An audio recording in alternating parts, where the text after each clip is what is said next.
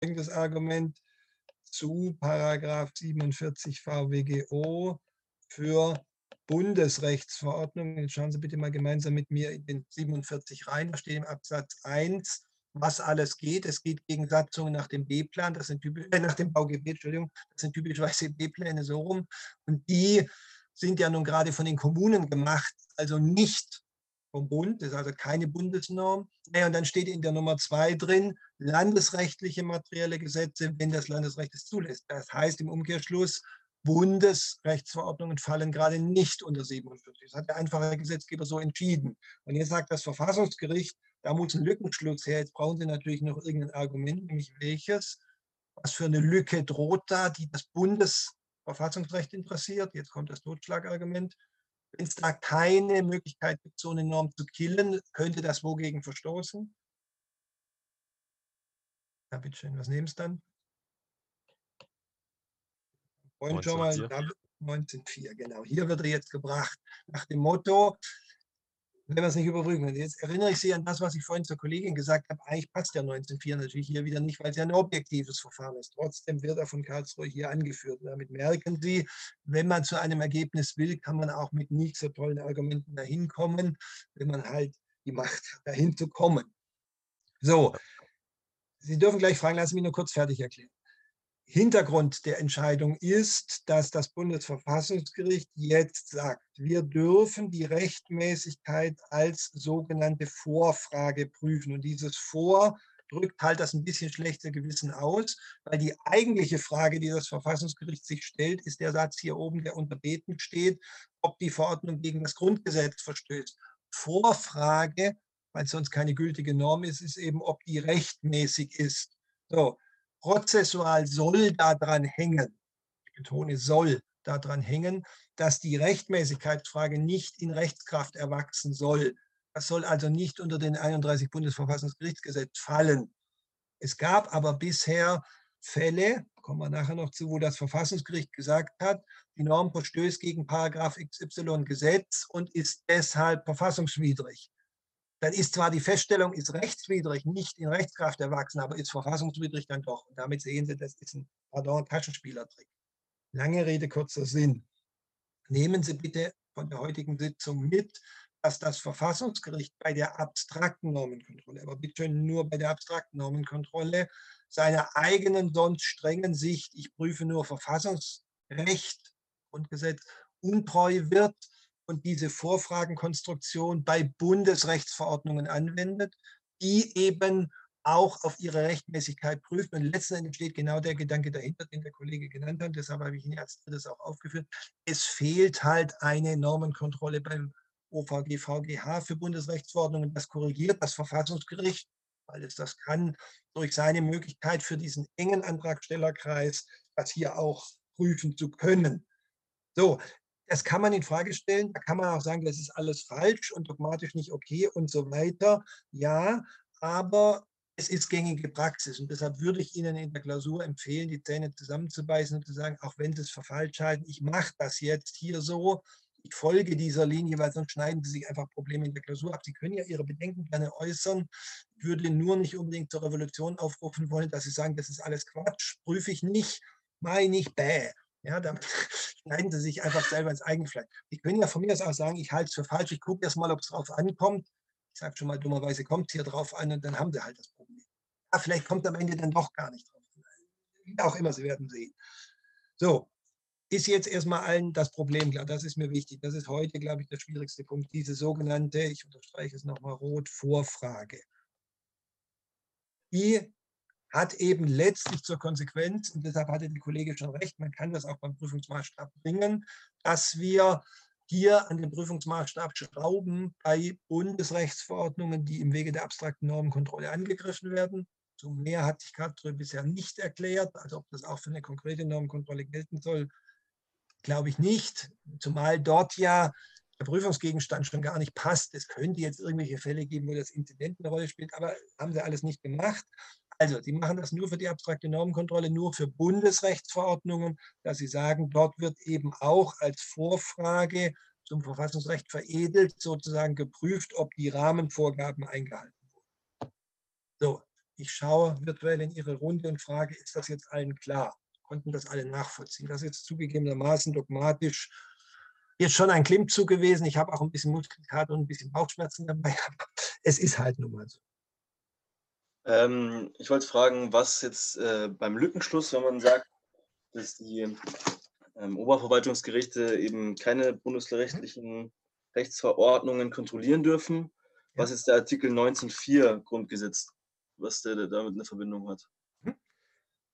Völlig berechtigt. Die Logik ist, wenn es einen 47 gäbe, der auch Bundesrechtsverordnungen erfassen würde, dann könnte der einfache Mensch über dieses Instrument, sofern er betroffen ist, natürlich antragsbefugt ist, eine Bundesrechtsverordnung vor dem OVG, VGH zu Fall bringen. Kann er jetzt nicht, weil der 47 das nicht zulässt. Und dann sagt Karlsruhe, da droht möglicherweise eine Rechtsschutzlücke. Und diese Lücke drücken Sie mit dem Wort 19.4 sozusagen aus. Sie sagen, es kann halt auch für den Bürger ein Problem sein der Hinkefuhlspardon daran ist halt, dass hier ja gar nicht der Bürger die abstrakte Normenkontrolle anhängig machen kann, sondern wie oben schon gesehen, und da hatte ich die Kollegin ja sozusagen selber zurückgerufen und gesagt, 1904 passt eigentlich nicht, dass es hier ja nur Verfassungsorgane machen können. Deshalb ich bin völlig bei Ihnen, dass ich hier auch ein Fragezeichen dahinter mache. Ja, also das ist eine gewisse Nebelkerze, die da geworfen wird. Aber es wird angeführt, sozusagen objektiv betrachtet, droht hier eine Lücke beim Rechtsschutz den Bürger. Und deshalb sollen Verfassungsorgane für den Bürger sozusagen das überprüfen können. Das ist so ein bisschen der Gedanke. Einmal um die Ecke und sehr wackelig. Okay. Gut. Gibt es sonst noch Fragen von Ihrer Seite? Äh, mir ist ich jetzt noch nicht ganz klar. Ja, äh, einer von beiden muss anfangen, bitte. Ich mache einfach mal. Okay, mir ist jetzt noch nicht ganz klar, ist, der, ist die Entscheidung, wenn die jetzt nur äh, sagen, es ist nichtig wegen Verstoß gegen die Rechtsgrundlage. Ist das jetzt bindend für andere Gerichte oder nicht? Naja, es ist faktisch deshalb bindend, weil durch die Nichtigkeit dann ja festgestellt ist, die Verordnung gibt es nicht mehr. Also faktisch bindet es schon, weil die Verordnung ist dann weg, die gibt es einfach nicht mehr. Die Frage ist halt, und das meinen die mit der Vorfrage, stellen sich vor, danach kommt der Verordnungsgeber und erlässt die gleiche Verordnung oder eine ähnliche nochmal und trifft eine ähnliche Regelung nochmal. Ob das dann sozusagen Bindungswirkung für die Verwaltungsgerichte hätte, dass sie dann auch übernehmen müssten, dass das Verfassungsgericht gesagt hat, was weiß ich, der Begriff XY ist so und so zu verstehen. Ja, und das sagen sie halt, das meinen sie wohl mit der Vorfrage, dass sie sich nicht anmaßen, für die Verwaltungsgerichtsbarkeit bindend irgendeinen Tatbestandsmerkmal auszulegen. Soll das wohl nur heißen? Dass die Rechtsfolge bindend ist. Ja, wenn die sagen, es ist rechtswidrig und damit nichtig und deshalb gibt es die Norm nicht mehr, dann ist das natürlich Bild, die ist weg. Deshalb diese Vorfrage, das ist nur so ein, hm, wie sagt man da, vielleicht so ein, so ein, so ein Tuch, um ein bisschen zu verhüllen, äh, dass das Verfassungsgericht eigentlich im Bereich der Verwaltungsgerichte wildert. Sie sagen dann halt, ja, aber das, was ich zum Verwaltungsrecht sage, es nicht in Rechtskraft. Das ist ein bisschen Ihre Logik. Das Ergebnis aber schon. So, jetzt der Kollege bitte.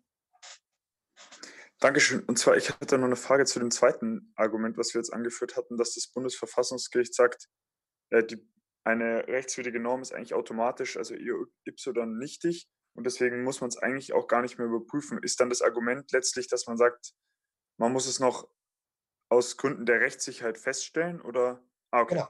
Ja, man muss es aus Gründen der Rechtssicherheit feststellen und das Verfassungsgericht muss sich halt vergewissern, ob es hier überhaupt noch was prüfen muss. Weil wenn es die Norm schon nicht mehr gibt, was ich aber erstmal prüfen muss, dann muss ich ja gar nicht weitermachen. Das ist so ein bisschen die Logik. Also das Verfassungsgericht stellt fest, die Norm gibt es noch oder es gibt sie schon gar nicht.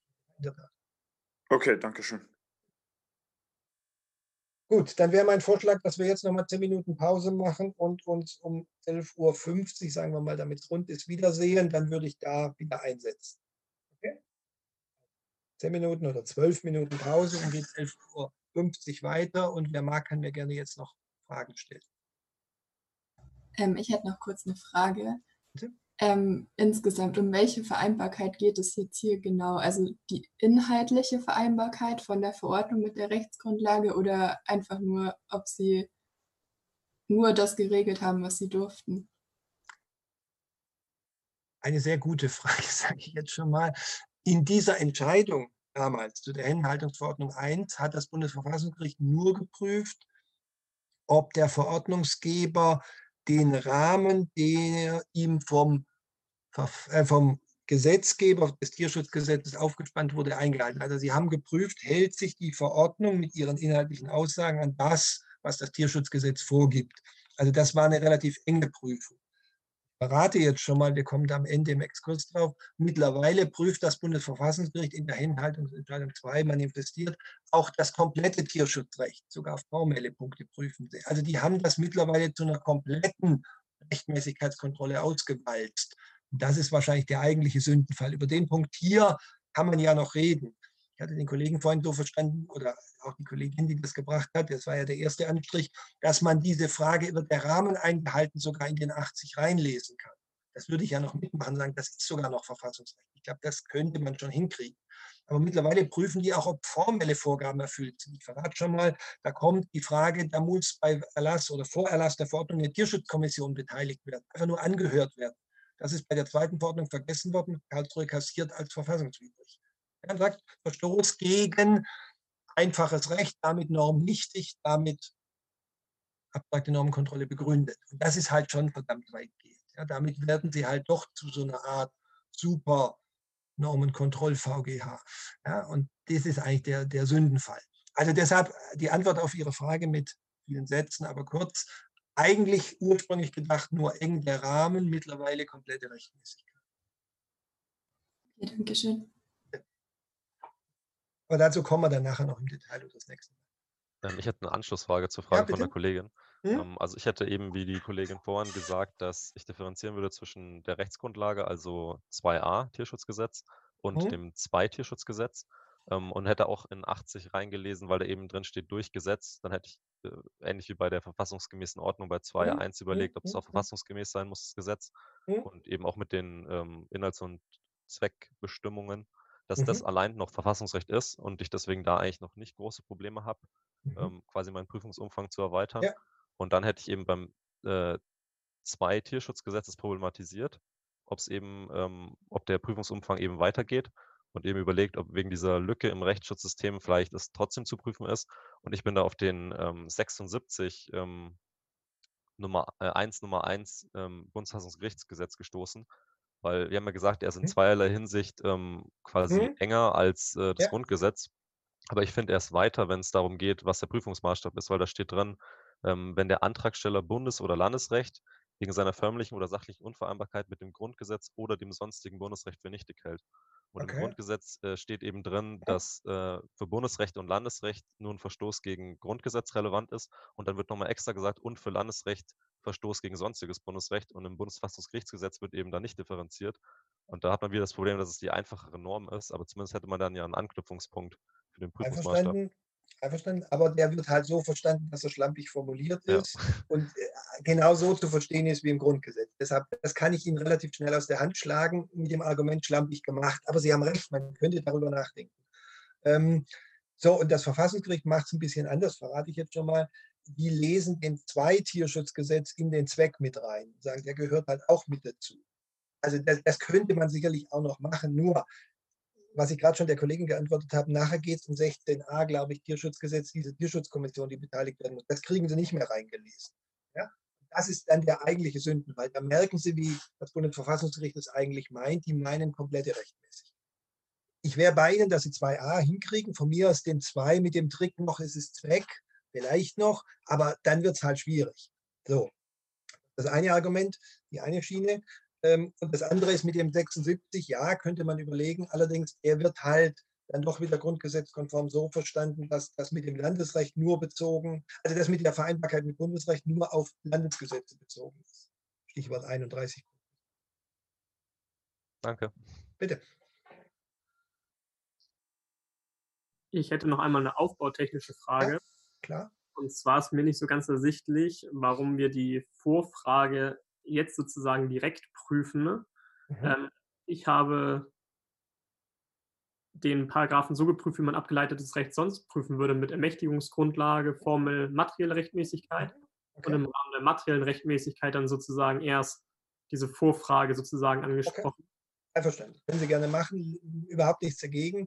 Ähm, so wie ich halt zum Kollegen gesagt habe, man kann es auch ganz vorne zum Prüfungsmaßstab hochziehen, das soll ja der schwarze Pfeil andeuten. Können Sie es von mir sagen, Pfeil, den habe ich jetzt noch nicht, aber nach unten malen und es erst unten bringen, wo Sie es dann prüfen lässt sich hören. Können sagen, darf ich das überhaupt prüfen? Völlig einverstanden. Ich habe mich für so einen Mittelweg entschieden und gesagt, okay, jetzt, wo es um den 2.1 geht, frage ich mich halt nochmal, was gehört jetzt eigentlich alles zu meiner Prüfung dazu? Aber Ihr Weg ist völlig okay, nichts dagegen. Also man kann das sozusagen auch in diesem Dreiklang dann durchprüfen. Ja, genau, genau. Das habe ich hier als Anmerkung in der Lösungskizze, werden Sie das dann sehen, auch drin. Sie können auch gerne klassisch prüfen, wie Sie das sonst bei abgeleitetem Recht machen. Also erstmal vorneweg, ich brauche eine Rechtsgrundlage, die muss natürlich auch tauglich sein und dann muss die Verordnung selber formell und materiell verfassungsgemäß sein. Ja, das ist völlig okay, können Sie so. Okay, super, danke. Bitte.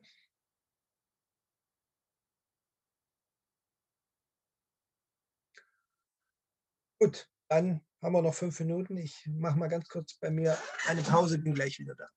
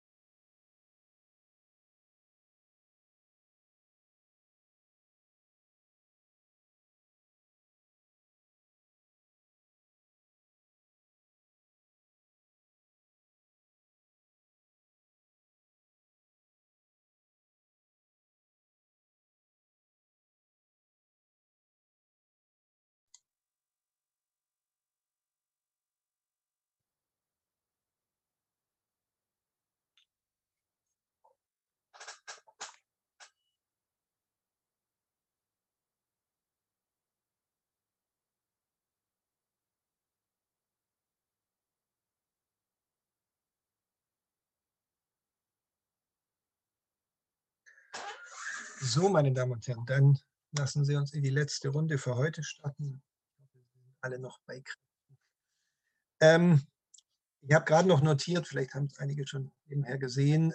Also, diese lange Vorrede, die wir hier sozusagen eingeschoben haben, die man auch an anderer Stelle verorten kann, mit der Vorfrage führt zu der Erkenntnis, dass wir jetzt eben die Vereinbarkeit des 2.1 der Händenhaltungsverordnung mit seinen Rechtsgrundlagen uns anschauen.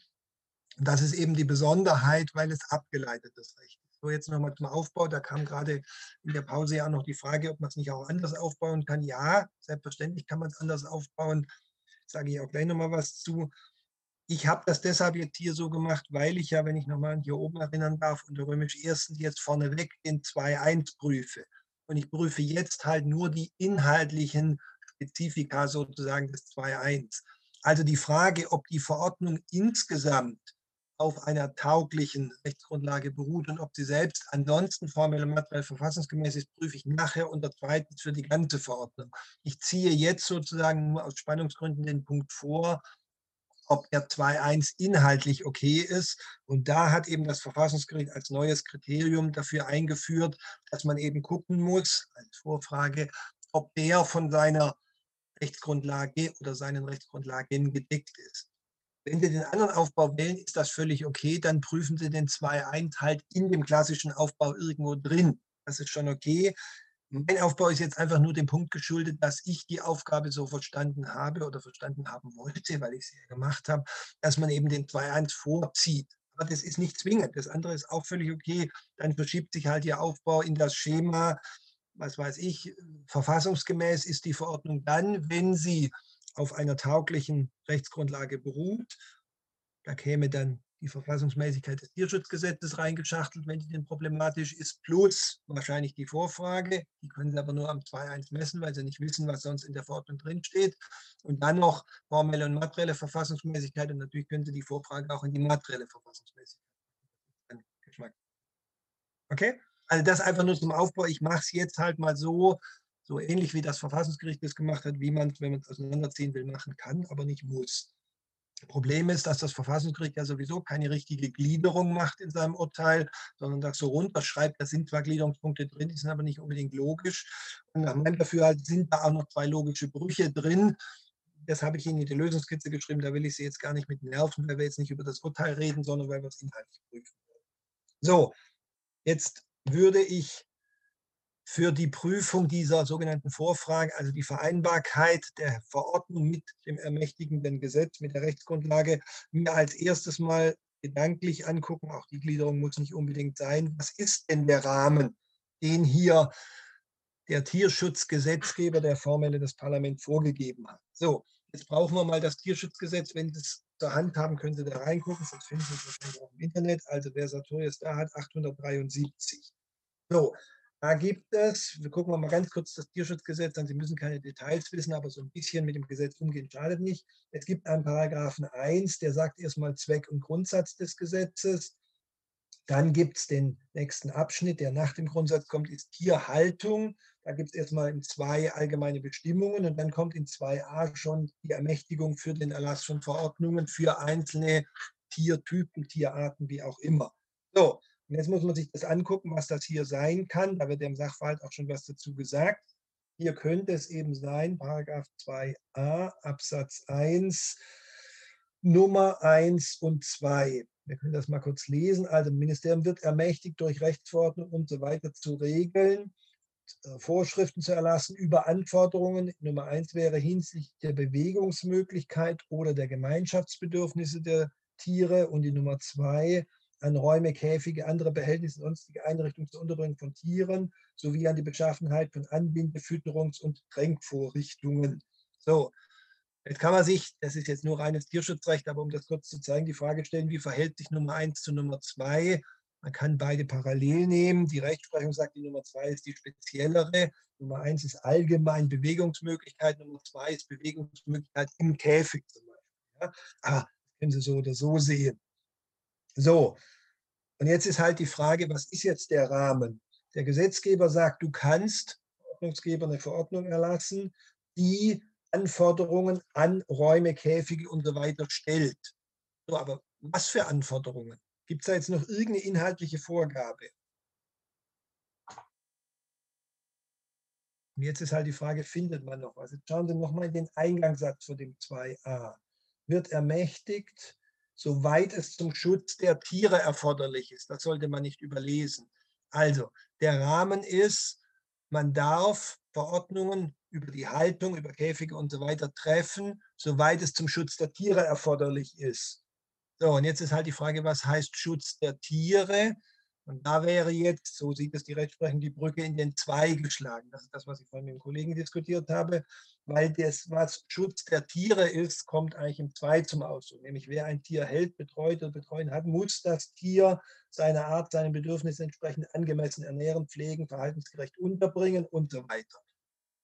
Ja, also, und jetzt merken Sie, wir sind tief im Tierschutzrecht drin und das sollte eigentlich das Verfassungsgericht nicht machen, macht es aber, indem es jetzt den 2a interpretiert und sagt, der Rahmen des Paragraphen 2a Absatz 1 Nummer 2, das soll hier die einschlägige Norm sein, von mir ist aber auch der die Nummer 1 Tierschutzgesetz plus Paragraph 2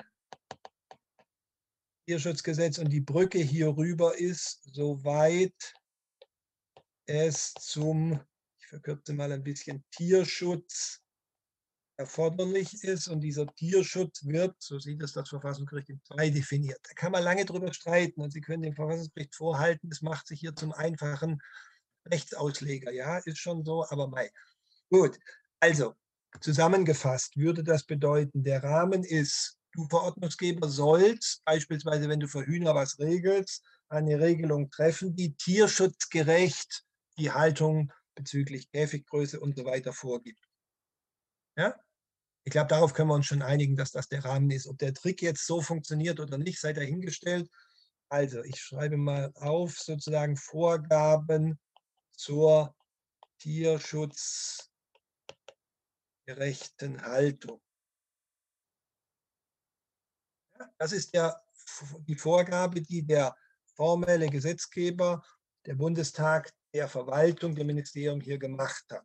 So, und jetzt schauen Sie sich bitte nochmal das an. Was hat das Ministerium daraus gemacht mit Paragraph 2.1 Hinhaltungsverordnung? Hat es diesen Rahmen gewahrt oder ist gegen diesen Rahmen verstoßen worden? Sie dran. Und das ist eine nicht so sehr verfassungsrechtliche, sondern ja, einfach rechtliche Frage letzten Endes. Würden Sie sagen, nach dem, was Sie wissen aus dem Sachverhalt?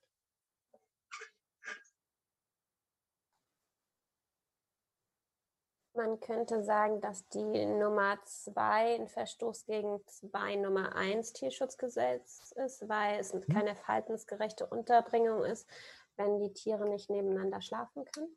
Mhm. Sondern wie müssen sie, so wie das beschrieben ist, wie müssen die schlafen? Ich hatte vorhin so ein Bild gebracht, Bremer Stadtmusikanten, die im Prinzip übereinander gestartet. So, ich zitiere mal aus der Entscheidung. Jetzt merken Sie, wie weit das Verfassungsgericht sich hier vorgewerkt hat. Originalzitat: Es ist nichts dafür ersichtlich, dass es etwa dem artgemäßen Ruhebedürfnis einer Henne entsprechen könnte, gemeinsam mit anderen Artgenossinnen auf oder übereinander zu schlafen. Punkt.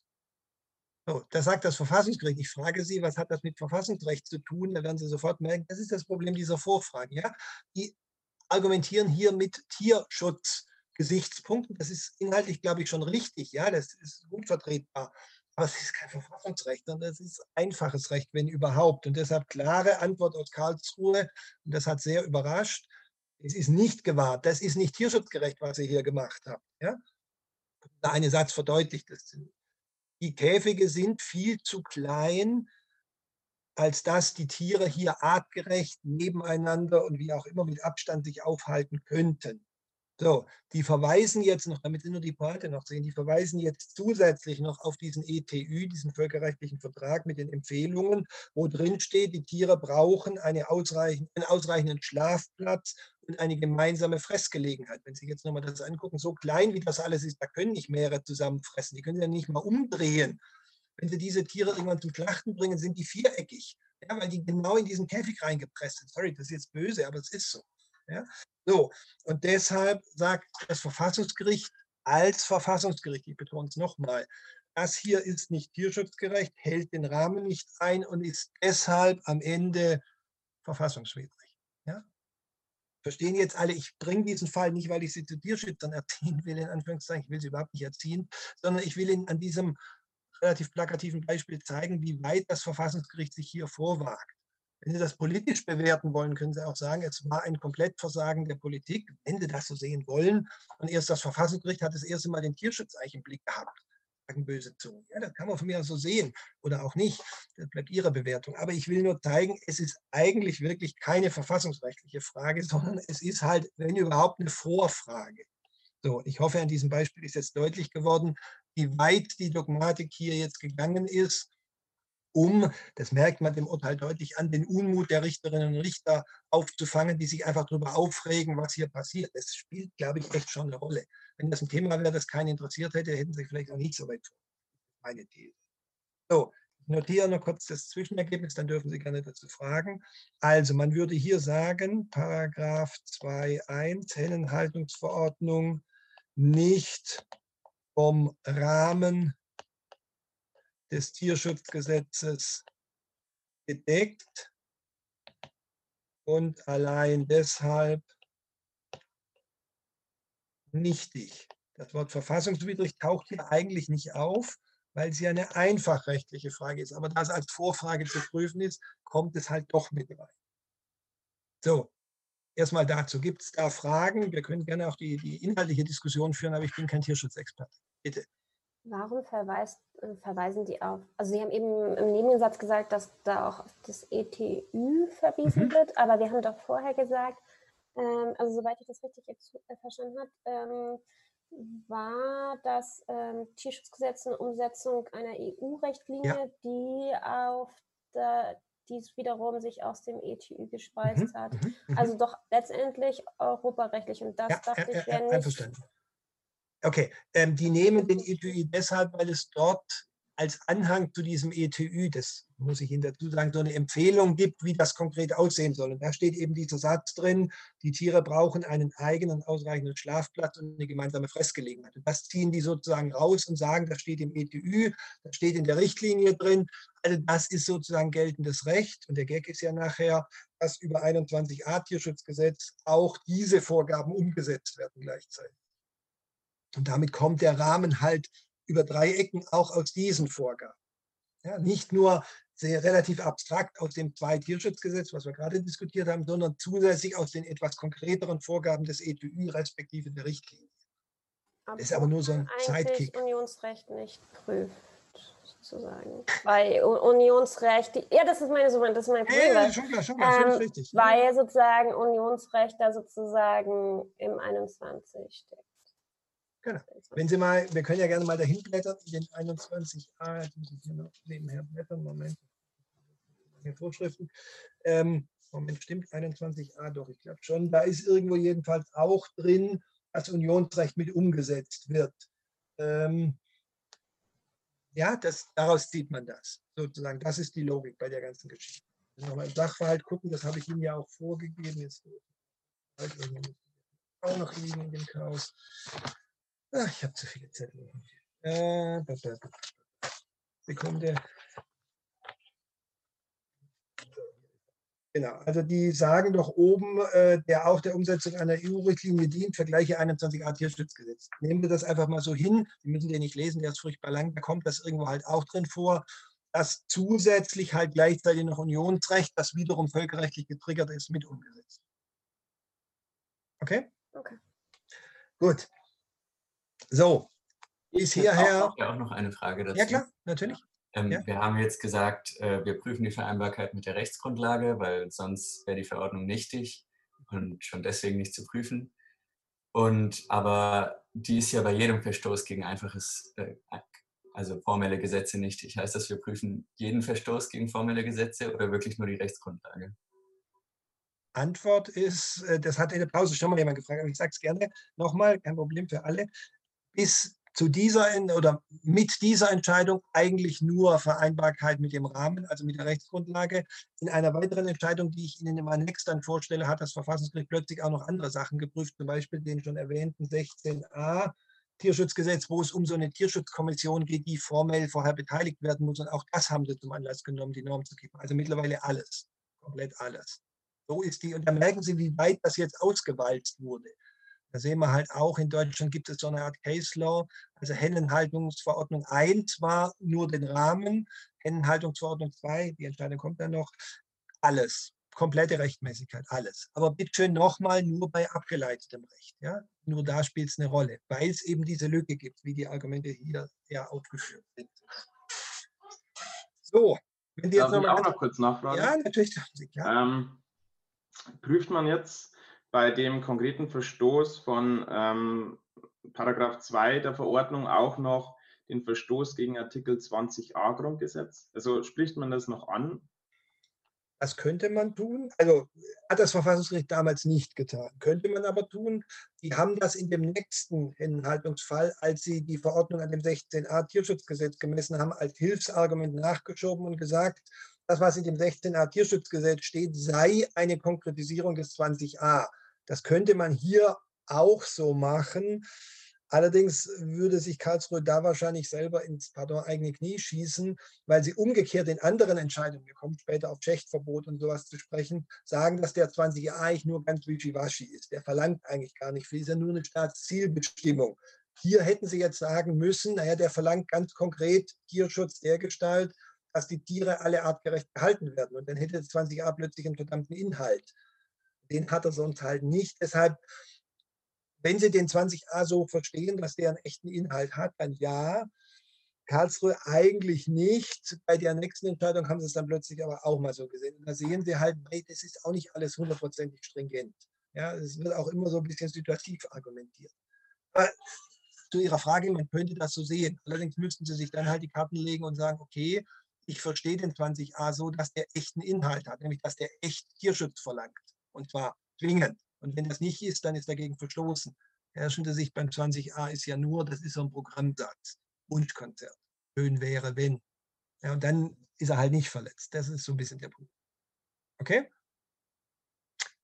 Gut, jetzt damit Sie meinen Aufbau nachvollziehen können. Ich habe jetzt, wie gesagt, vorneweg gezogen diesen 2.1 und den inhaltlich angeguckt. Und da habe ich inhaltlich eben Abweichung vom Kollegen nicht 20a geprüft, was man tun könnte, wie gerade diskutiert, sondern nur die Vereinbarkeit mit dem einfachen Rahmen des Gesetzes. So, und jetzt kommt logisch dann weitergegliedert. Zweitens, der Verstoß der, ich ergänze mal, gesamten, also jetzt nicht mehr auf den 2.1 fokussierten Hennenhaltungsverordnung gegen das Grundgesetz. so, und jetzt könnte man, wenn man so aufgebaut hätte von vornherein, ich darf mal mit Schwarz hier am Rand eine Alternativgliederung machen, das wurde ja vorhin gefragt, wenn man so aufgebaut hätte, könnte man als erstes sagen, taugliche gleich verfassungsmäßige Rechtsgrundlage, das war ja, was der Kollege vorhin gefragt hat, ob man den klassischen Aufbau nehmen kann, dann käme zweitens formelle Verfassungsmäßigkeit der Verordnung. Da oben in erstens wäre halt dann wiederum drin formelle Verfassungsmäßigkeit des Gesetzes, des Tierschutzgesetzes und materielle Verfassungsmäßigkeit. Und drittens wäre dann materielle Verfassungsmäßigkeit der Verordnung. Ja, das wäre so der klassische Aufbau. So, um das jetzt einfach nochmal zu verdeutlichen. So hätte man auch einsteigen können. Völlig d'accord. Und dann kriegen Sie die Prüfung des 2.1 nicht vor die Klammer gezogen. Wie wollen Sie das machen? Ja? Deshalb habe ich mich hier für diesen anderen Aufbau entschieden, wenn ich sage, ich will das extra prüfen. Aber das wäre okay, wenn Sie das so machen. Nur dann ist halt der 2.1 irgendwo da drin. So, ich mache es jetzt noch ein bisschen anders, aber Sie dürfen es gerne so machen. Also das, was rechts steht, ist völlig okay. Wer das so gemacht hat, alles in Ordnung. Sie werden sehen, ich baue das auch alles ein. Ich zeige Ihnen nur eine andere Möglichkeit. So, ich sage, ich gucke mir als erstes an den Artikel 80 Absatz 1 Satz 1 und 2. Und Sie werden sehen, alles kommt drin vor. Aber der andere Aufbau ist auch völlig okay. So,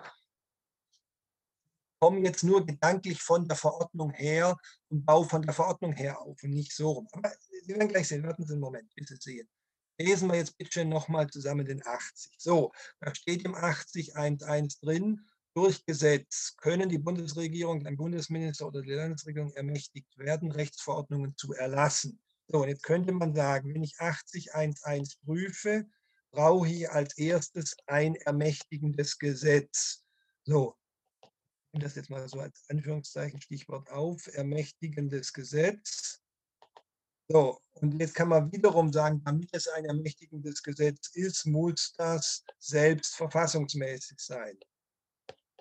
Jetzt baue ich so rum auf. Sie sehen, das ist der Unterschied. Man kann es aber auch so rum machen. Ne? Das ist einfach nur eine andere Sichtweise. So, das wäre hier, wenn Sie es ganz weit nehmen, der 2a, von mir ist auch mit dem 2, der 21a Tierschutzgesetz und wenn Sie wollen, zusätzlich noch dieses ETÜ Transformationsgesetz, das die Richtlinie plus den völkerrechtlichen Vertrag umsetzt. So, das wären die Rechtsgrundlagen im rechten Schema, die man prüfen müsste. So, und jetzt würde man sich hier halt angucken, sind die formell und materiell okay. So, formelle Verfassungsmäßigkeit ist grundsätzlich Gesetzgebungskompetenz und Gesetzgebungsverfahren. So, zum Verfahren wissen wir nichts. Ich habe Ihnen ja nicht gesagt, wie dieses Tierschutzgesetz zustande gekommen ist. Da kann ich gleich ein Pluszeichen hinmachen. Woraus folgt die Bundeskompetenz für den Erlass des Tierschutzgesetzes und dieses ETÜ-Transformationsgesetzes, das ja nun auch Tierschutz umsetzt? Jetzt müssen Sie einfach nur im Grundgesetz suchen, gibt es eine Bundeskompetenz für Tierschutz? Ich hätte an Artikel 74 Absatz 1 Nummer 20 gedacht. Ich völlig Ihnen, das sehe ich auch so. 74 1 Nummer 20 steht der Tierschutz ausdrücklich drin. Wer will, kann hinten dran noch 72 1 und 2 zitieren. Ja? So, da müssen wir auch nicht lange rumdiskutieren. Es geht um Tierschutz, dass es Tierschutz passt. So, und jetzt könnte man als zweites noch die materielle Verfassungsmäßigkeit prüfen des 2a des 21a Tierschutzgesetz und dieses Transformationsgesetzes. Ich sehe aber kein Problem da drin. Aber wenn Sie da irgendwas sehen, man könnte gegebenenfalls auch hier den 20a ins Spiel bringen und fragen, wird der richtig umgesetzt oder ist das tierschutzwidrig? Aber da ich ja schon gesagt habe, 20a nach herrschender Sicht fast kein Inhalt, eher nicht. Man könnte natürlich auch irgendwie über Grundrechte nachdenken, aber ich sehe überhaupt nichts, was hier in den Normen grundrechtswidrig sein soll. Ja? Da steckt ja eh nur eine Verordnungsermächtigung drin, das ist noch nicht grundrechtsrelevant. So, Sie können jetzt hoffentlich meinen Aufbau nachvollziehen, wie ich es gemacht habe. Ich versuche es am 80 entlang zu machen, aber nochmal, die Frage des Kollegen vorhin war, kann man nicht auch so, wie ich es hier recht schwarz gemacht habe, aufbauen? Selbstverständlich können Sie das machen. Sie sehen, das nimmt sich nicht viel. Das, was bei mir 1a ist, ist dort halt 1. So, ich spare mir so ein bisschen, das ist mein Trick, damit Sie verstehen, warum ich so wie links gemacht habe, ich spare mir so ein bisschen die Frage, was jetzt aus dem 80, was noch kommt, formell und was materiell ist. Weil das so ein bisschen umstritten ist. Beim 80.1.3 streitet man da so ein bisschen drüber, wo der hingehört. Ist das eine formelle oder eine materielle Frage? Das spare ich mir, wenn ich so vom 80 her aufbaue. Ansonsten machen Sie es, wie Sie es wollen.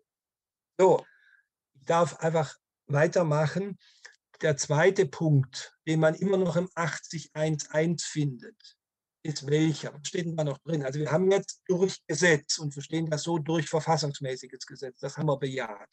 Also hier ist jetzt am Ende ein Pluszeichen. So, jetzt was steht noch im 80.1.1 drin? Bitte.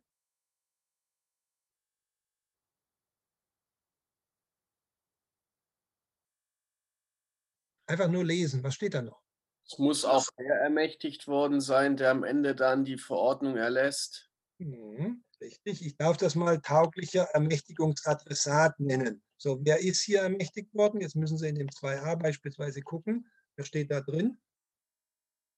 Tierschutzgesetz oder 21a, wenn Sie da gucken, aber 2a finden Sie schneller.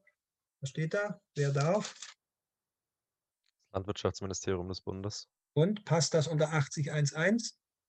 Ja, weil da in Fall 2 von Bundesminister die Rede ist. Könnte man ganz feinsinnig, das machen manche diskutieren, dass da Minister steht, by the way nicht Ministerin, aber gut, das, denn dann kann das Grundgesetz nicht. Oder ob nicht da Ministerium stehen müsste, aber ja, also Sicht ist, da kann Minister oder Ministerin oder Ministerium stehen, das ist egal. So, Jetzt haben wir den 8011 aber wirklich abgearbeitet. Jetzt, way, nur damit wir das nochmal sehen. Natürlich ist das eigentlich auch fast eine einfachrechtliche Frage, Stichwort Zuständigkeit. Aber es steht halt im Grundgesetz drin, weil da ja ausdrücklich genannt ist, wer tauglicher Ermächtigungsadressat ist. Ja? Also, nehmen wir mit rein. Jetzt, damit haben wir 80.1.1 erledigt. Jetzt kommt der spannende Punkt, grundsätzlich für Verordnungen 80.1.2. Wie würden Sie den denn beschreiben? Ich lese erst nochmal für Sie vor, damit alle vor Augen haben. Dabei müssen Inhalt, Zweck und Ausmaß der erteilten Ermächtigung im Gesetze bestimmt werden. Was ist denn das für eine Vorgabe?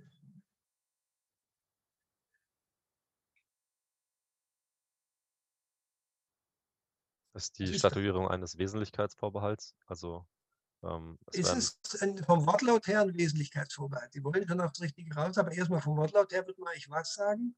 Wenn Sie ja, mal das speziell, vorletzte. Ein spezielles ja? Bestimmtheitsgebot. Vorletztes Wort. Genau. Also, ich würde erstmal sagen, es ist ein Bestimmtheitsgebot. Ja, zu dem anderen komme ich sofort. Also, es ist ein Bestimmtheitsgebot und zwar ein spezielles. Sie haben ja das Allgemeine aus 2003, aber hier wird es halt nochmal konkretisiert. So, meine Damen und Herren, damit das nochmal allen klar wird.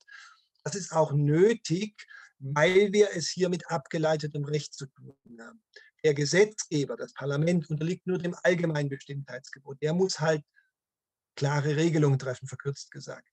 Hier wird ja an der Gewaltenteilung gedreht, im Sinne von, hier darf nicht der die Regelung treffen, der eigentlich von uns dazu bestimmt ist, nämlich das Parlament, der Gesetzgeber, sondern hier wird das delegiert auf jemand anders. Damit aber der, der eigentlich dafür bestimmt ist, der Gesetzgeber die Hand drauf hat, sagt jetzt der 8012, du musst das hinreichend bestimmt tun. Du musst also deinem ausführenden Organ, deiner Exekutive genau sagen, was die dürfen. So, und jetzt nochmal reingucken, bitte, da steht Inhalt, Zweck und Ausmaß. So, man kann über diese Begriffe lange streiten. Ich versuche es Ihnen mal hier an dem Beispiel deutlich zu machen, gebe aber sofort im Vorhinein zu bedenken, dass die Begriffe ineinander übergehen. So, was würden Sie denn sagen, was ist hier die Norm, die den Inhalt einer solchen Verordnung vorgibt? Wir versuchen es mal anhand der Normen zu zeigen. Wo würden Sie sagen, kommt der Inhalt der Ermächtigung zum Ausdruck? In welcher Vorschrift? In welchem Gesetz? Hier für unsere Hinhaltung. Ja, bitte?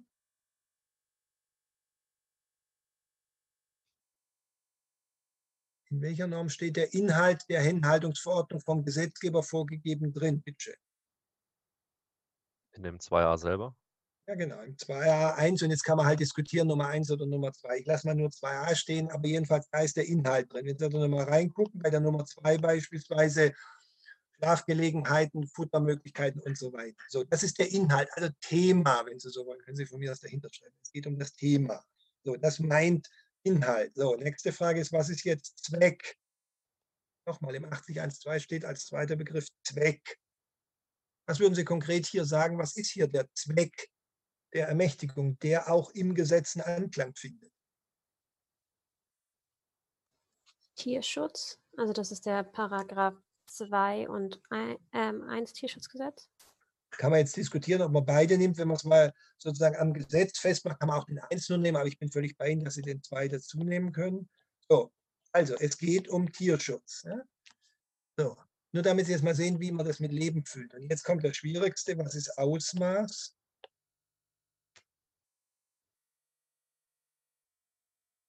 Man kann übrigens, ich darf noch ergänzen, Entschuldigung, eins habe ich vergessen, beim Zweck können Sie auch noch den 21a mit dazu nehmen, der ja sagt, es soll Unionsrecht und Völkerrecht umgesetzt werden. Auch das kann man noch als Zweck nehmen. Aber muss auch nicht sein. So, Ausmaß, bitte. Ich würde sagen, das Ausmaß bestimmt äh, quasi das Wie, also wie das, äh, der Zweck mhm. erreicht werden soll, was mhm. für Maßnahmen ergriffen werden können, was für eine Breite der Maßnahmen vorhanden ist. Mhm.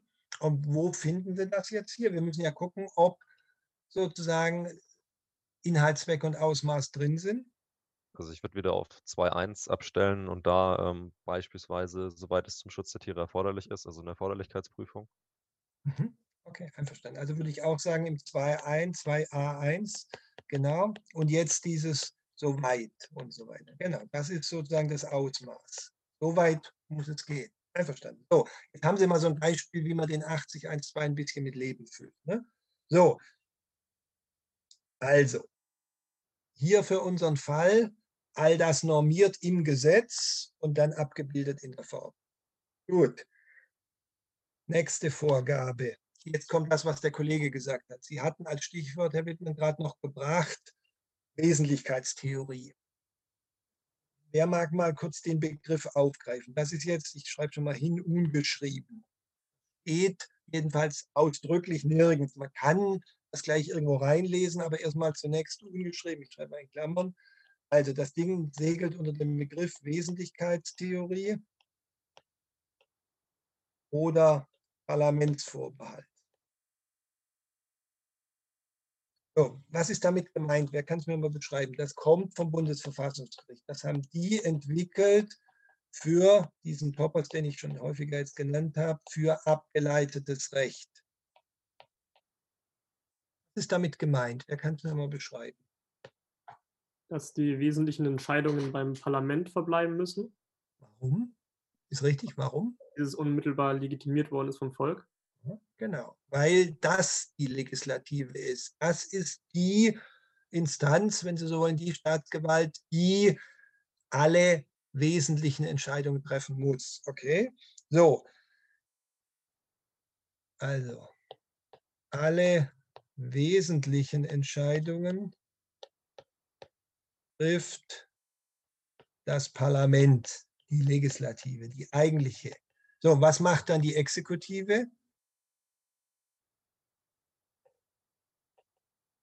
Sie setzt innerhalb des äh, ihr gesetzten Rahmens äh, die Vorgaben des Parlaments um. Mhm. Und regelt damit nur Details. Also, wenn Sie so mögen, eine wieder mal passende Zwei-Stufen-Theorie, kann man so sagen, das ist das Ob und das ist das Wie, nur damit Sie so ein bisschen in den Griff kriegen. Wir gucken uns das gleich noch genauer an, aber so im Prinzip von dem Gedanken her. Ja? So, machen Sie es mal hier konkret. Was muss der Gesetzgeber mit bei 2a und so weiter geregelt haben. Und was darf die Verwaltung regeln? Gucken Sie sich gerne einmal die Norm selber an und gucken Sie mal, ob das passt. Was hat das Parlament gesagt? Beispielsweise, dass ähm, quasi die Verordnung ähm, oder die Bestimmungen der Verordnung erforderlich sein müssen, um den Tierschutz zu sichern oder zu erreichen. Und ähm, die Verordnung hat halt eben Details geregelt wie 450 Quadratzentimeter, mhm. die eben nicht also, der Gesetzgeber regeln muss ich sage ein bisschen salopp jetzt bitte immer in Anführungszeichen, sozusagen der Gesetzgeber sagt, es gibt Tierschutz bei der Haltung.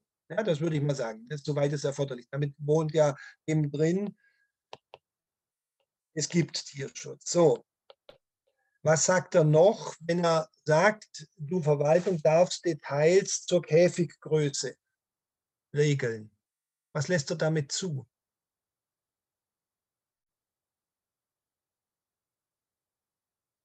Was hat der Gesetzgeber entschieden, dadurch, dass er gesagt hat, du Verwaltung darfst, gucken Sie nochmal die Nummer zwei rein, Anforderungen an Räume, Käfige und andere Behältnisse und so weiter treffen.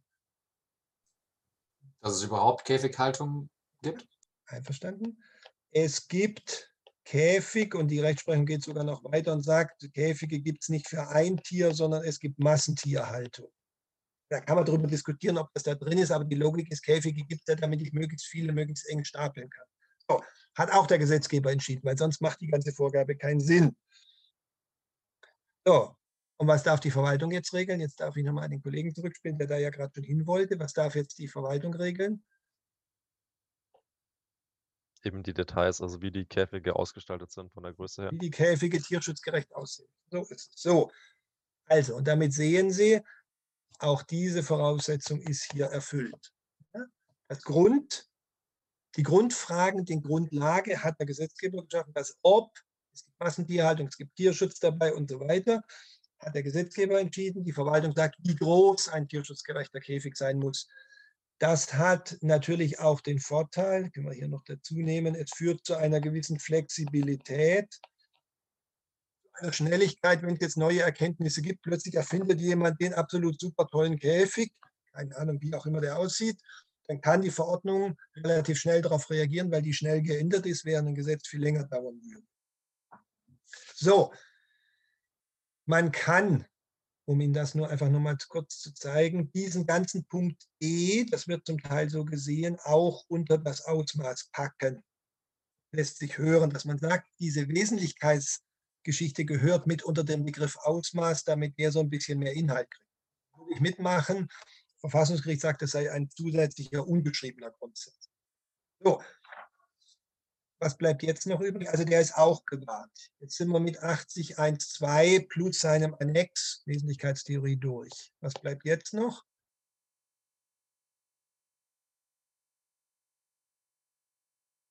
Man könnte noch ähm, formelle ähm, Anforderungen Nämlich? überprüfen, also 80.2 ähm, gegebenenfalls eben mitwirken durch den Bundesrat. Was okay, okay, okay, okay, da wissen wir jetzt hier einfach nichts dazu. Einverstanden, 80.2 könnte man bringen, ja? Nehmen wir den 82.1.2. Gut, nehmen wir den auch noch dazu, 82.1.2, okay. Aber vorher noch, ich darf, äh, sorry, jetzt habe ich es blöd gemacht. Ja gut, es soll nachher F sein, es kommt noch E davor, weil ich das gerne davor soll. Das war jetzt mein Fehler. Was könnte man vorher noch nehmen? 80.1.3, hm, also das Zitiergebot. Genau, den wollte ich zuerst noch haben, weil der natürlich vor dem anderen steht. So, war mein Fehler. Ähm, wie sieht es damit aus? Jetzt schauen Sie sich mal den 80.1.3 an. Sie kennen ein Zitiergebot aus der Grundrechtsdogmatik. Ist das das Gleiche? Ist das der 19.1.2 in anderem Gewande oder ist das was anderes?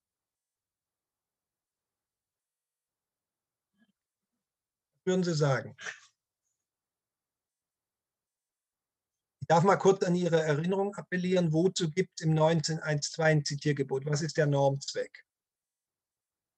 So ein bisschen eine Warnfunktion für den Gesetzgeber, dass ähm, er merkt, er greift jetzt in Grundrechte ein. einverstanden. Und gespiegelt dran, wer wird sozusagen auch gewarnt? Auf der anderen Seite der Kette? Das Opfer? Der Bürger weiß eben ähm, quasi, welche Rechte für seinen äh, Rechtsbehelf ja. vielleicht zu also, sind ich schreibe das mal hier so in Klammern dazu. Mach mal so eine Schwellenlinie hin, was heißen soll. Das könnte sowas ähnliches sein mit 19.1.2. Wir gucken es uns gleich an, das diskutieren wir gerade. Also 19.1.2 hat eine Warnfunktion für den Gesetzgeber, sei vorsichtig, du operierst im grundrechtssensiblen Bereich und Bürger, sei vorsichtig, es geht um deine Grundrechte. Dazwischen steht halt die Rechtsprechung, die auch wissen soll, hallo, es geht hier um Grundrechte. So, wie sieht es jetzt beim 8013 aus? Geht es nicht um Grundrechte? Hat auch hier das Zitiergebot eine Wann-Funktion? Ich würde sagen ja, weil ähm, parallel zu den Grundrechten hier wir eben den 80.1.2 haben, der eben sagt, ähm, also mit Bundesverfassungsrecht vier Merkmale, eben Wesentlichkeitstheorie, dass der ähm, quasi Geber des abgeleiteten Rechts beachten soll, was der formelle Gesetzgeber festgelegt hat als Rahmen. Mhm. Okay, und wer soll noch gewandt werden? Umgekehrt dann wieder spiegelbildlich das Opfer sozusagen der Bürger. Kann man wieder sehen und die Rechtsprechung soll wieder wissen, was Sache ist. Nochmal, der Verordnungsgeber soll gewarnt werden, pass auf, du bist eigentlich nicht der Gesetzgeber, du darfst hier nur aus, ich überziehe jetzt Gnade des Gesetzgebers was machen, aber dann halte ich auch an diese Gnade sozusagen. Ja, das ist diese Warnfunktion. Und der Bürger soll halt wissen, pass auf, hier steht nicht der Gesetzgeber gegenüber, sondern die Verwaltung, die eigentlich nichts darf regeln, sondern nur vollziehen und hier sich auf jeden Fall an den Rahmen halten muss. So, das ist der Normzweck des 8013. Also insofern schon ähnlich, aber es geht um einen anderen Bereich. Es geht nicht um Grundrechte, sondern es geht um das Problem wieder bei abgeleitetem Recht. Sie können schon nicht mehr hören, ich weiß, aber ich glaube, wenn ich Sie heute Nacht anrufe, was ich nicht tun werde, werden Sie mir immer als Stichwort abgeleitetes Recht bringen und dann ist die Botschaft angekommen. Ja, das ist hier halt die Besonderheit, weil wir uns in einem Bereich bewegen, der nicht klassische Gesetzgebung ist und deshalb sind wir da halt besonders streng. So, und jetzt, wie sieht es hier aus? Was wissen wir aus dem Sachverhalt?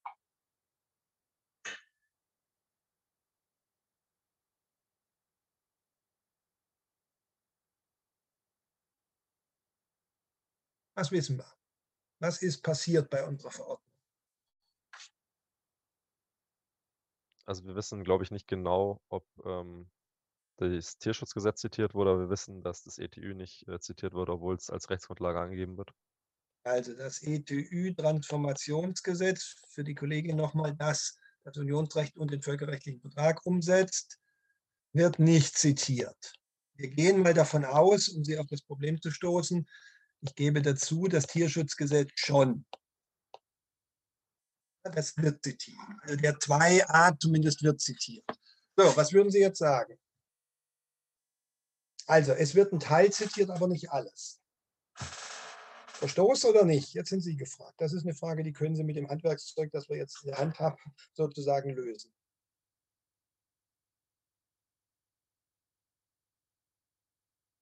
Freiwillige vor.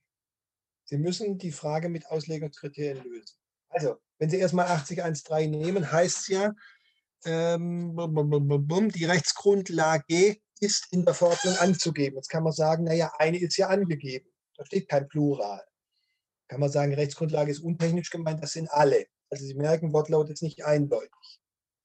Systematik, jetzt könnten Sie natürlich überlegen, ob Sie irgendwie gucken, wie es beim 19.1.2 ist. Müssen wir erstmal nicht. Ah, können wir gleich noch diskutieren. So, Telos, bitte. Nochmal, was ist der Telos des 8013? Der ist ja eigentlich die Warnfunktion. Und solange dann der Bürger gewahr, äh, gewarnt ist ähm, oder eben alle, die davon betroffen sein können, braucht es eigentlich nicht auch noch das ETÜ-Gesetz hm. dann anzugeben. Also Sie würden sagen, der Bürger ist gewarnt, Vorsicht, das ist abgeleitetes Recht, pass auf.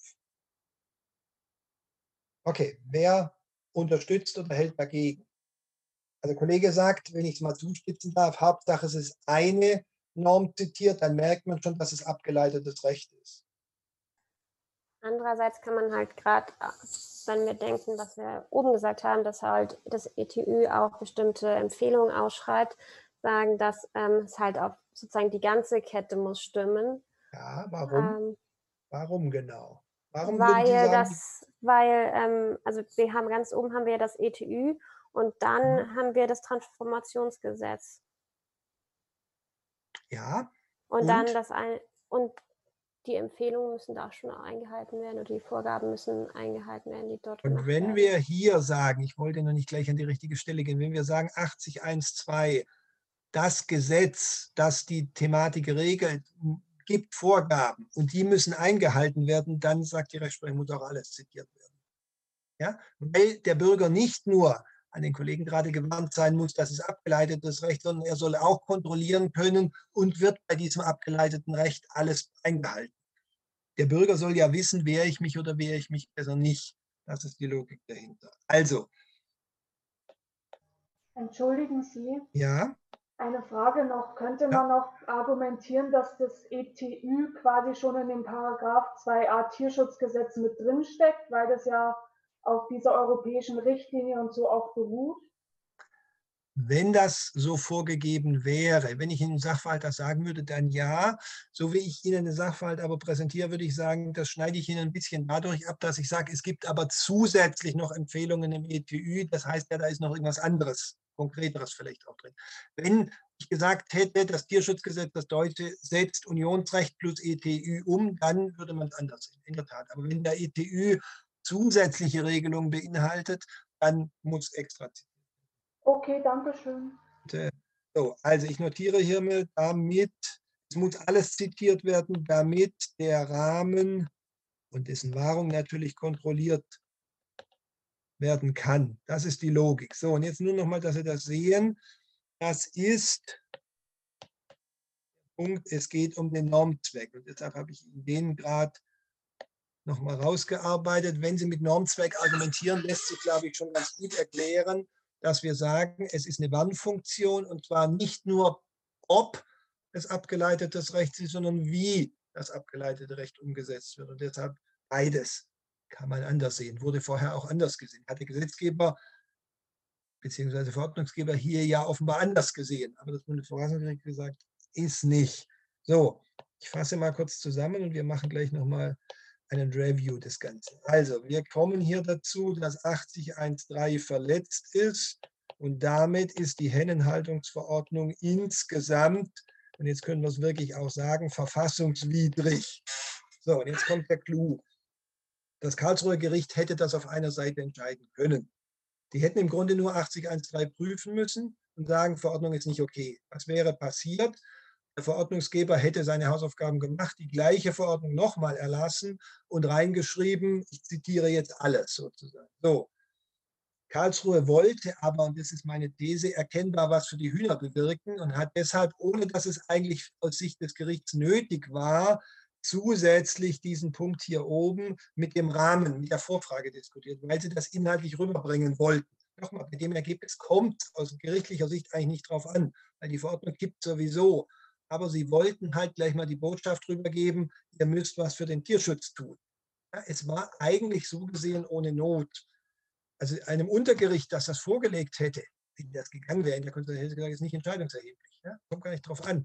Aber sie wollten es trotzdem machen. Ne? Jetzt merken Sie, was der Geist der Entscheidung in Anführungszeichen ist. So, was ich Ihnen gerne jetzt noch zeigen will, warum ich diesen Aufbau gewählt habe und nicht den rechten. Können wir das gerne einfach mal kurz spiegeln. Also, der klassische Aufbau, hat der Kollege vorhin gefragt, ist ja völlig richtig, wäre, Sie sagen, Verfassungsmäßigkeit der Verordnung, wenn es, weil es abgeleitetes Recht eine taugliche Rechtsgrundlage für sie gibt, tauglich sprich verfassungsmäßig, häufig da drin also das Gesetz und die Verordnung selbst muss formell und materiell verfassungsgemäß sein. So, völlig okay, nichts dagegen. Jetzt gucken Sie nochmal mein Schema an. Wo gehört welcher Punkt hin? Erster Punkt 80.1.1 und 80.1.2. Ich versuche das jetzt mal mit, ich habe hier noch gelb, sozusagen mit der Farbe einfach mit Pfeilen zuzuordnen, dass Sie das sehen, wo gehört das hin. An wen adressiert sich 80.1.1 und 80.1.2? Gehört das zur Verordnung und Verordnungsgeber oder gehört es zum Gesetz und Gesetzgeber? Das gehört zur Ermächtigungsgrundlage, also zum Gesetzgeber. Gehört hierhin. So, richtig. So, jetzt kann ich runtergehen, das ist hier alles das. Jetzt sind wir hier unten. Was ist mit 80.1.3?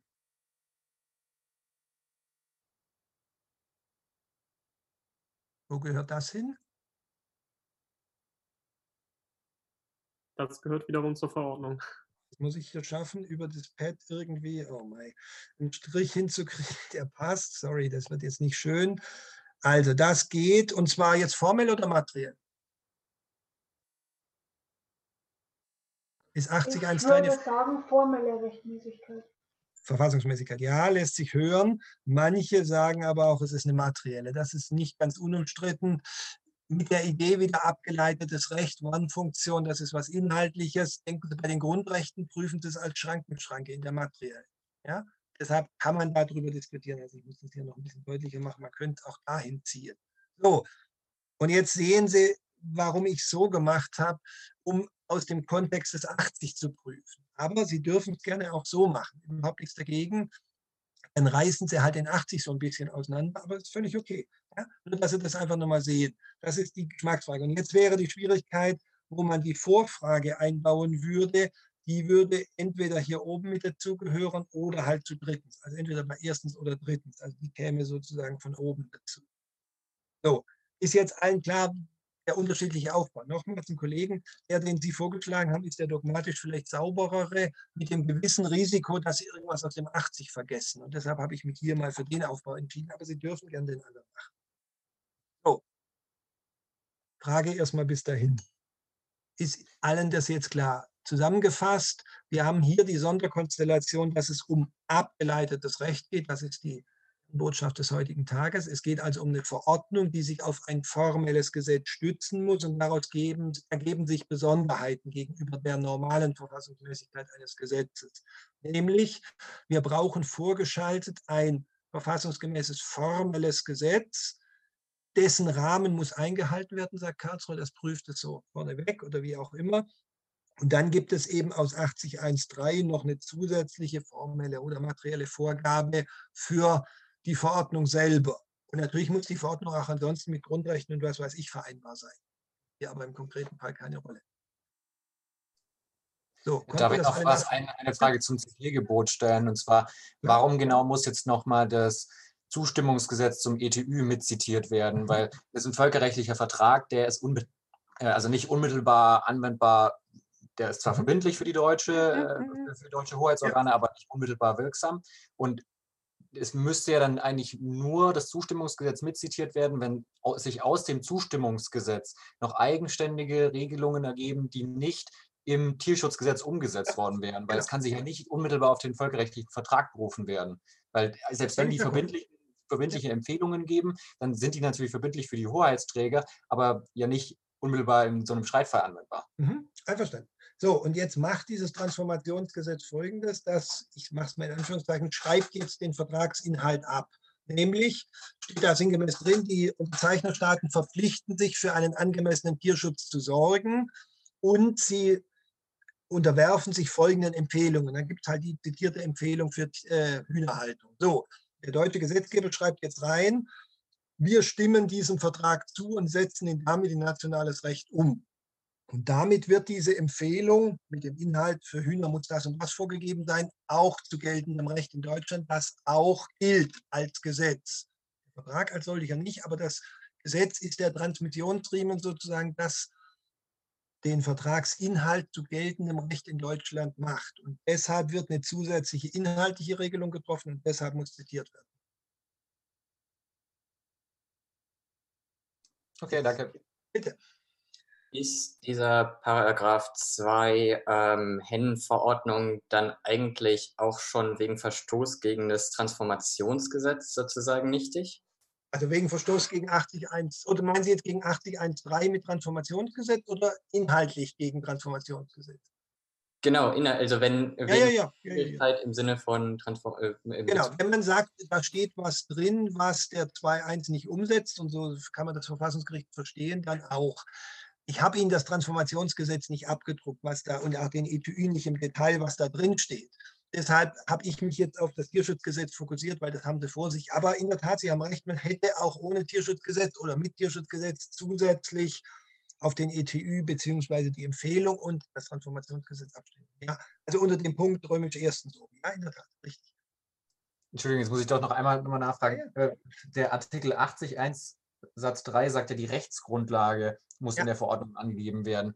Ja. Also äh, ich verstehe, dass äh, sich durch die Zustimmung, äh, durch das Zustimmungsgesetz die inhaltlichen Anforderungen des ETÜs zum nationalen Recht dann transformiert werden. Aber der völkerrechtliche Vertrag selber gibt doch keine Ermächtigungsgrundlage für die Rechtsverordnung, oder? Das sind doch nur die Anforderungen an die Rechtsverordnung. Ja, ja, einverstanden. Aber es steht dann halt in dem ETÜ-Transformationsgesetz drin, die Information, haben Sie recht, muss ich Ihnen geben. Der deutsche Gesetzgeber verpflichtet sich, das umzusetzen durch eine Verordnung. Also der, der Satz steht auch noch drin. Ah, okay, danke. Ja, okay berechtigte Nachfrage. Passt.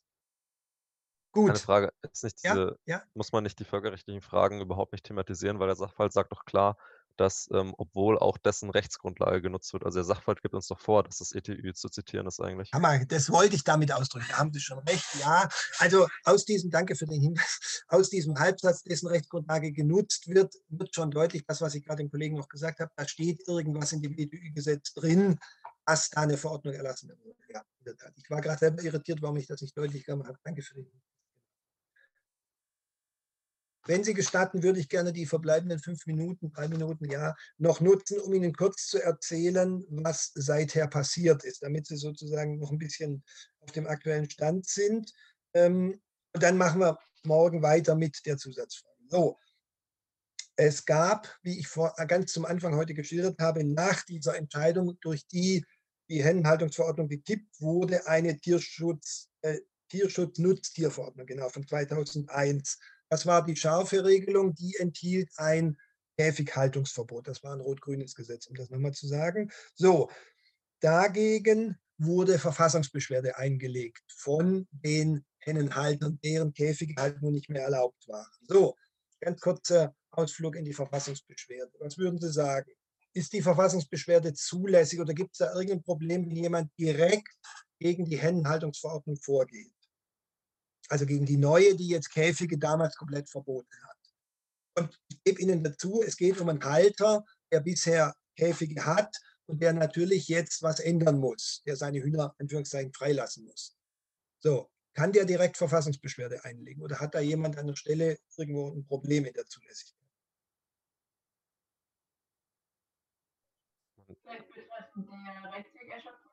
Okay, erstmal Grundsatz der Rechtswegerschöpfung. Sie denken an 94 Grundgesetz, da steht das im 94.2 drin und dann an 90.2.1 Bundesverfassungsgerichtsgesetz. Was würden Sie denn für einen Rechtsweg sich hier vorstellen oder welcher Rechtsbehelf kommt denn in Betracht? Gegen die neue Tierschutz-Nutztierhaltungsverordnung eine Feststellungsklage vom Verwaltungsgericht, dass äh, die äh, Verordnung eben nicht für einen gilt. Aber ist das direkter Rechtsbehelf gegen die Verordnung? Ist das das 9021-Konstrukt, äh, dass ich direkt gegen die Verordnung schießen muss? Man könnte ja, ja sich praktisch verstoßen und dann äh, okay. sich die Maßnahme... Wiederhole, richtig, aber ich wiederhole meine Frage, ist das direkter Rechtsschutz? Er kann er sich nicht direkt dagegen wenden. Hm. Warum nicht? Nur damit das alle nochmal sehen, was wäre der direkte Rechtsbehelf gegen die Verordnung, wenn er denn ginge? Also grundsätzlich ein 47er. Ein 47er und der geht halt nicht. Genau, so ist es. Das wollte ich nur gerne zuerst hören. Also 9021 sagt doch, ich muss mich direkt gegen die Maßnahme wehren. Das wäre ein 47er Normkontrolle. Das geht direkt gegen die Verordnung, geht aber nicht, weil Bundesverordnung, wie vorhin gesehen. So, und jetzt kamen zwei Vorschläge von Ihnen, nämlich einerseits Feststellungsklage, dass die Verordnung für mich nicht gilt oder dass ich eine Übergangsfrist kriege oder was auch immer. Oder die Idee des anderen Kollegen, ich verstoße halt dagegen, sprich, ich lasse meine Käfig und warte ab, dass die böse Tierschutzaufsicht kommt und mir meine Käfige wegnimmt und dann klage ich gegen deren Akt. Das ist indirekter Rechtsschutz. Da wird Inzident natürlich geprüft, ist die Verordnung okay oder nicht. Das steht aber nicht im 9021 drin, sondern im 9021 steht ja nur direkter Rechtsschutz. Was haben Sie also jetzt stillschweigend sozusagen angewandt? Prinzip der Subsidiarität der Verfassungsbeschwerde. Genau, den Grundsatz der Subsidiarität der Verfassungsbeschwerde. So, würden Sie sagen, der greift hier oder greift er hier nicht? Der sagt ja, wenn es keinen direkten Rechtsbehelf gibt oder mir Rechtsweg gegen eine Maßnahme, darfst du trotzdem ungeschrieben über 921 hinaus nicht direkt zum Verfassungsgericht gehen, lieber Beschwerdeführer, sondern musst dich erstmal um indirekten Rechtsschutz bemühen. So, was würden Sie hier sagen? müß, mussten die Hennenhalter dagegen vorgehen oder nicht? Also mussten die erst mit den Kollegen entweder dagegen verstoßen oder halt eine Feststellungsklage erheben oder konnten sie direkt nach Karlsruhe? Also ich würde differenzieren zwischen den ähm, zwei vorgeschlagenen Rechtsbehelfen, ähm, weil bei einem Verstoß könnte Unzumutbarkeit vorliegen, also hinsichtlich des indirekten Rechtsschutzes. Jedenfalls, wenn, wenn das eine OWI ist oder genau, sowas, sind wir uns einig, ja, okay. Genau, dann wäre es quasi die, würde der Subsidiaritätsgrundsatz schon erfüllt sein, auch ohne indirekten Rechtsschutz. Ähm, ja. Aber bei einer Feststellungsklage müsste er nicht ähm, eben dagegen erst verstoßen. Das heißt, Richtig. also würden Sie, schon. Und würden Sie jetzt sagen, das muss man machen oder kann man machen? Also ich würde halt mit dem ähm, Normzweck oder dem, dem, Zweck des ungeschriebenen Merkmals argumentieren und sagen, das Bundesverfassungsgericht hat keine, ähm, keine, Rechts, also keine Rechtssätze, die äh, quasi Beweiswürdigung und so weiter effektiv zulassen oder Tatbestandserhebung und zum anderen soll es das auch überhaupt nicht machen. Und deswegen soll das Ganze eben erst ähm, fachgerichtlich aufbereitet werden, also der Sachverhalt. Okay, also ich völlig d'accord. Ich fasse nochmal für die anderen zusammen. Der Normzweck dieses Subsidiaritätsgrundsatzes ist, Karlsruhe soll nicht über Tatsachen entscheiden müssen, das sollen die Fachgerichte ermitteln. Also beispielsweise, wie stark ist der betroffen, wie viel Hühner hat er und, und, und. Das ist keine verfassungsrechtliche Frage. Jetzt merken die, die so ein bisschen den Spirit der Entscheidung mitnehmen und sagen, im Moment mal, die haben hier doch auch einfaches Recht geprüft. Ja, also ist das nicht jetzt ein gewisser Widerspruch? Natürlich ging es dort nicht um Tatsachen, sondern nur um Tierschutzrecht bei dieser Vorfrage vorhin. Aber es ist ein bisschen rutschiger Boden, auf dem Karlsruhe hier steht. Aber in dieser nächsten Entscheidung gegen diese Käfighaltungsverbotsverordnung haben sie gesagt, nee, nee, nee, genau mit dem Kollegen, ihr müsst erstmal Hennenhalter gegen die Verordnung Inzident vorgehen, indem man eine Feststellungsklage erhebt. Das müsst ihr machen, selbst wenn es lange Übergangsfristen gibt. Wir wollen den Sachverhalt aufgeklärt haben. Wir wollen erstmal wissen, wie stark euch das denn belastet, damit wir nachher sagen können, ob hier der Tierschutz gewinnt oder euer Artikel 14, Artikel 12. So, da merken Sie, jetzt auf einmal ziehen Sie sich wieder daraus zurück und sagen erstmal die Fachgerichte. Diese Verordnung hätte kann man mutmaßen, in Karlsruhe gehalten, weil sie lange Übergangsfristen hatte. Sie hat aber politisch nicht gehalten, hatte ich ja vorhin berichtet, wurde in der Folgekoalition wieder aufgehoben. Käfighaltung wurde wieder erlaubt mit relativ langen Übergangsfristen. Wir haben es vorhin gehört. Manche laufen Ende dieses Jahres aus, andere Ende 2028. So, das heißt, momentan ist der Stand für die Hühner leider immer noch, dass es Hühnerknäste, wenn man so formulieren will, gibt. Man kann abwarten, was passiert. Das Interessante ist, dass es auf EU-Ebene momentan keine Bestrebungen gibt, das weiter zu verschärfen, sodass Deutschland momentan mit dieser Regelung, mit den langen Übergangsfristen, Anführungszeichen im grünen Bereich ist, kein Vertragsverletzungsverfahren gegen sich hat. So, damit bin ich mit dem Hauptfall durchgekommen. Wir würden uns morgen noch der Zusatzfrage widmen und dann mit dem nächsten Fall weitermachen. Also Botschaft ist für morgen, genügt es, wenn Sie den Fall 2 vorbereiten. Sie haben ja jetzt gesehen, wie wir so im Schnitt kommen. Aber Ziel ist schon, morgen Fall 2 zumindest sehr weit voranzubringen. So, damit danke ich Ihnen für Ihre Aufmerksamkeit. Bitte um Nachsicht, dass ich vier Minuten überzogen habe, aber das passiert halt mal. Ähm, hoffe, gerade die Neuen sind jetzt nicht schockiert oder entmutigt, sondern hoffentlich ermutigt, dass öffentliches Recht eigentlich ganz nett und spannend und dogmatisch interessant ist. Wenn das so ist, bin ich zufrieden. Ich wünsche Ihnen einen schönen Nachmittag und stehe jetzt gerne noch für Fragen zur Verfügung. Aber für alle, die schon weg wollen, weg müssen, sage ich danke, tschüss und ich hätte noch eine kurze Nachfrage, ob ich das richtig verstanden habe, wenn ich darf. Ja, klar. Äh, vorhin hatten, wir, hatten Sie da nochmal aufgesplittet und da hatten wir einmal diesen rechten Aufbau, dass man einfach erstens taugliche Ermächtigungsgrundlage, zweitens formelle mhm. und materielle ja. ähm, Verfassungsmäßigkeit der Rechtsgrundlage macht. Hätte man den ganzen Fall, also nur ob ich das richtig verstanden habe, auch nur in dem Aufbau machen können, dass man einfach sagt, ähm, erstens taugliche Ermächtigungsgrundlage und da auch schon das Problem behandelt, dieser Vorfrage quasi, dass man mhm. sagt, wir prüfen bei der Rechtsverordnung auch einfaches Bundesrecht entgegen dem Wortlaut oder zumindest äh, aus den drei genannten Gründen eben.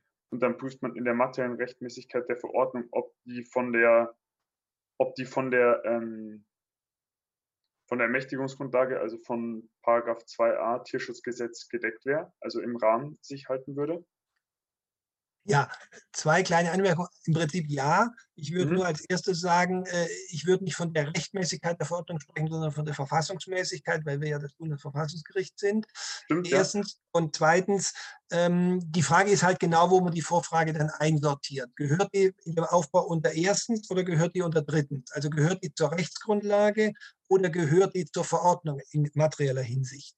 Und vom Gefühl her, und das scheint mir schon auch dogmatisch das sauberere zu sein, würde ich sagen, es gehört eigentlich eher unter den Punkt drittens, nämlich zur materiellen Verfassungsmäßigkeit der Verordnung, gehört als Vorfrage, dass sie gültig, sprich mit, der, mit ihrer Rechtsgrundlage vereinbar ist. Einfach recht. Ja, deshalb wird es wahrscheinlich erst bei drittens kommen, relativ spät es gibt auch Stimmen, die sagen, das kann man schon bei erstens diskutieren, sozusagen ganz vorneweg, vielleicht sogar nulltens. Gibt es überhaupt eine Verordnung? Ist die überhaupt wirksam? Aber mh, hm, inhaltlich gesehen wahrscheinlich erst bei drittens. Und äh, völlig d'accord. Also ja, stimmt so.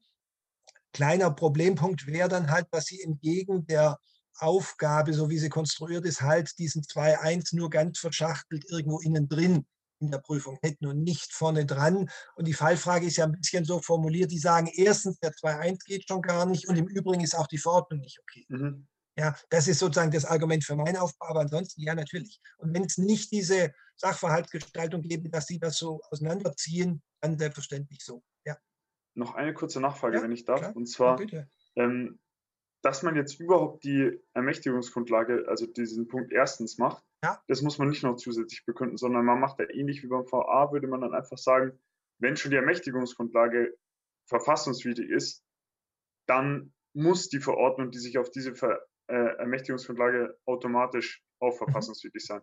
Das heißt, dafür braucht man die Begründungen eigentlich nicht, sondern nur ähm, dafür, dass man sagt, wir prüfen auch die Vereinbarkeit mit der Ermächtigungsgrundlage inhaltlich quasi. Dafür, brauchen, dafür haben wir den Begründungsaufwand gebraucht, oder?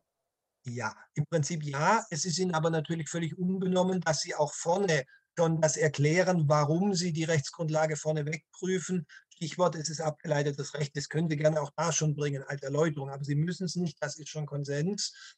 Klammer auf, weil es halt abgeleitetes Recht ist, Klammer zu. Und unten müssen wir es halt erklären, weil da ja der Sündenfall ist, dass wir einfaches Recht als Verfassungsgericht prüfen. Aber Sie können das oben auch schon mal zusätzlich erwähnen, da spricht nichts dagegen. Mhm, alles klar, vielen Dank. Bitte. Gibt's ich hätte auch eine kurze Frage zum, ja, ähm, zu der Prüfung vom 80.1.2, also von dem Bestimmtheitsgebot. Ja. Mhm. Ich ja. hatte das jetzt bei, ich hatte das jetzt bei, für mich eher so verstanden, dass ähm, ähm, dass man dann das, den 2a Tierschutzgesetz so generell mehr, also wir haben das im Fall jetzt ja relativ konkret gemacht, halt auf das mit den Käfigen bezogen, ja. müsste man dann auch theoretisch prüfen, also generell so die, das generelle Ausmaß, ähm, Inhalt und Zweck so der Ermächtigungen, die 2a Tierschutzgesetz dann, dann vorsieht, ähm, für Verordnungen oder kann man das dann so konkret auf den Fall bezogen halt nur jetzt zum Beispiel auf die Vorgaben hinsichtlich der der Käfige machen, ob da Inhalt, Zweck und Ausmaß konkret genug geregelt sind. Also äh, verstehe ich Ihre Frage richtig, dass Sie wissen wollen, was wäre zum Beispiel, wenn der 2a bezogen auf andere Tiere oder andere Fragen nicht okay wäre? Ja, ja, ziemlich genau, ja. Okay. Ja, Mai ist häufig die Antwort. Ähm, ich würde so sagen, wenn das im Sachverhalt angelegt ist und meinetwegen da sogar ein Hinweis kommt, dass die Ermächtigung ja insgesamt viel zu weit sei und gar nicht mehr zu dem Ziel passen würde, so, dann würde ich schon ansprechen. Wenn es aber im Sachverhalt erkennbar um diese Händenhaltungsverordnung geht, dann halte ich es für ausreichend, aber auch völlig gut, wenn Sie nur auf die Händenhaltungsverordnung und insoweit auf Inhaltszweck und Ausmaß eingehen, weil der Rest interessiert hier einfach nicht. Der wird auch nicht problematisiert. Natürlich könnten Sie auch überlegen, ja, passt das denn für Schweine, passt das denn für Kühe, passt das denn für was weiß ich was sonst. Aber das soll erkennbar nicht das Problem sein. Klar, nee, das war jetzt eben bloß meine Frage, weil ich da in der Vorbereitung ein bisschen Schwierigkeiten damit mhm. hatte, weil ich das Ganze dann halt auf so einer abstrakteren Ebene gemacht habe, wie halt insgesamt die. Also wie konkret halt also, also so, ich würde das, empfehlen, ich würde empfehlen, möglichst nah am Fall genau. zu prüfen. Ja, okay. Das wollen Dankeschön. wir von Ihnen hören sozusagen, weil dafür geben wir ja, Ihnen Ja, klar. Okay? Dankeschön. Bitte. Gibt es noch weitere Fragen? Ähm, ganz kurz noch, wir haben ja das Zustimmungsgesetz äh, bei dem Zitiergebot angesprochen. Müsste man das dann nicht streng genommen auch ähm, im Rahmen von 80.1.2 noch ansprechen, weil es ja. ja im Prinzip auch eine Rechtsgrundlage ist? Ja, wenn ich Ihnen was inhaltlich zu dem Gesetz ansonsten gesagt hätte, aber da ich das ja nur einfach erwähne, äh, Sie können ja im Grunde mit dem Gesetz nicht arbeiten, weil Sie es nicht haben. Ähm, deshalb habe ich es an der Stelle weggelassen. Sie haben aber recht. Wenn ich Ihnen das Gesetz beispielsweise abgedruckt hätte und da auch genau drin stünde, wozu da ermächtigt wird, dann müssten Sie das mitprüfen. Ist schon richtig. Aber dadurch, dass ich es Ihnen gerade bewusst nicht gegeben habe, wollte ich Ihnen die Arbeit ersparen, damit Sie nicht zwei prüfen. Aber sonst ja, in der Tat. Okay, danke schön. Gibt es noch Fragen? Noch eine kurze Frage auch zu dem ETÜ. Ja. Und zwar Sachverhalt, wie man diese Formulierung dessen Rechtsgrundlage verstehen kann, weil ich habe gedacht, ähm, zuerst gedacht, es geht um die Rechtsgrundlage des Zustimmungsgesetzes, die nicht ah. zitiert ist. Also das dessen bezieht sich ja eigentlich auf das Zustimmungsgesetz. Genau, das war so, so war es gemeint. Ich gebe zu, jetzt, wo Sie es ansprechen, fällt mir selber auf, dass man es falsch verstehen könnte.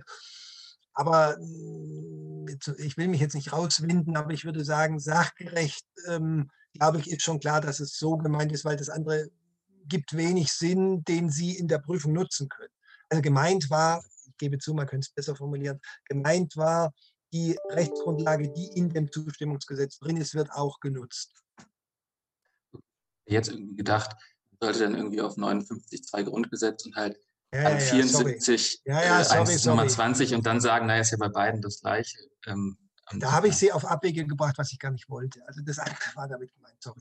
Ja, das ist ein ganz interessantes Phänomen, dass man meint, sein Text sei absolut wasserdicht und völlig klar und sie kommen mit guten Gründen zum anderen Ergebnis. Deshalb müsste man Examensklausuren eigentlich von 20 Leuten testen lassen, nach dem Motto, wie verstehen Sie es nur, dann sind sie halt leider nicht mehr geheim. Das ist so ein bisschen die Schwierigkeit bei sowas. Aber ich kann Sie beruhigen, das JPA hat viele Leute, die unter Stillschweigepflicht stehen, die das testen. Da passiert das vermutlich nicht. Ähm, in den ganzen zwölf Jahren, wo ich das jetzt gemacht habe, hat das noch niemand so gesehen, aber ich gebe Ihnen sofort recht, ja, kann man so verstehen, war aber halt nicht so gemeint.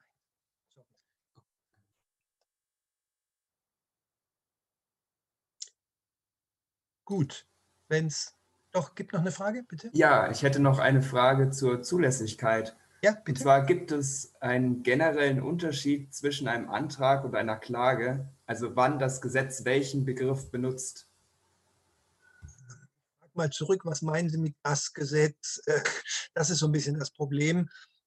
Das, der Sündenfall ist äh, die bayerische Popularklage wenn wir demnächst noch darüber sprechen, das ist eigentlich keine Klage, weil es kein echtes kontradiktorisches, subjektives Verfahren ist. Der Begriff ist eigentlich falsch, ist aber damals so gesetzt worden, weil die Mütter und Väter der bayerischen Verfassung 1946 sich darüber nicht so viele Gedanken gemacht haben. Die wollten die Botschaft rüberbringen, es kann jeder sich jederzeit zum Schutz der Verfassung wehren. Ähm, deshalb ist so ein bisschen mit Vorsicht zu genießen, innerhalb des Grundgesetzes und des Bundesverfassungsgerichtsgesetzes ist es eigentlich relativ stringent. Allerdings, wenn Sie jetzt gerade mal die konkrete oder die abstrakte Normkontrolle nehmen, der Begriff Antrag taucht im Grundgesetz gar nicht so genau auf, der taucht nur im Verfassungsgerichtsgesetz auf. Also meine Empfehlung wäre, versuchen Sie bei den Begriffen schon deutlich zu machen, ob es ein subjektives oder ein objektives Verfahren ist. Beim objektiven eigentlich immer Antrag, beim subjektiven immer Klage, Ausnahme Popularklage, die ist auch eigentlich weitgehend objektiv, aber wird trotzdem Klage genannt. Ja, und dann gibt es noch die Besonderheit, dass im Eilrechtsschutz immer von Antrag die Rede ist, und, also Eilantrag und eben nicht Eilklage. Ich würde versuchen, da begrifflich das so zu machen, obwohl ich Ihnen zugebe, dass es in der Verfassung und in den Begleitgesetzen nicht immer hundertprozentig sauber ist. Okay, danke. Bitte. So, gibt es noch weitere Punkte? Wenn das nicht so ist, dann darf ich mich nochmal bedanken, auch für die Fragen, wünsche, wie gesagt, einen schönen Nachmittag und sage bis morgen. Tschüss.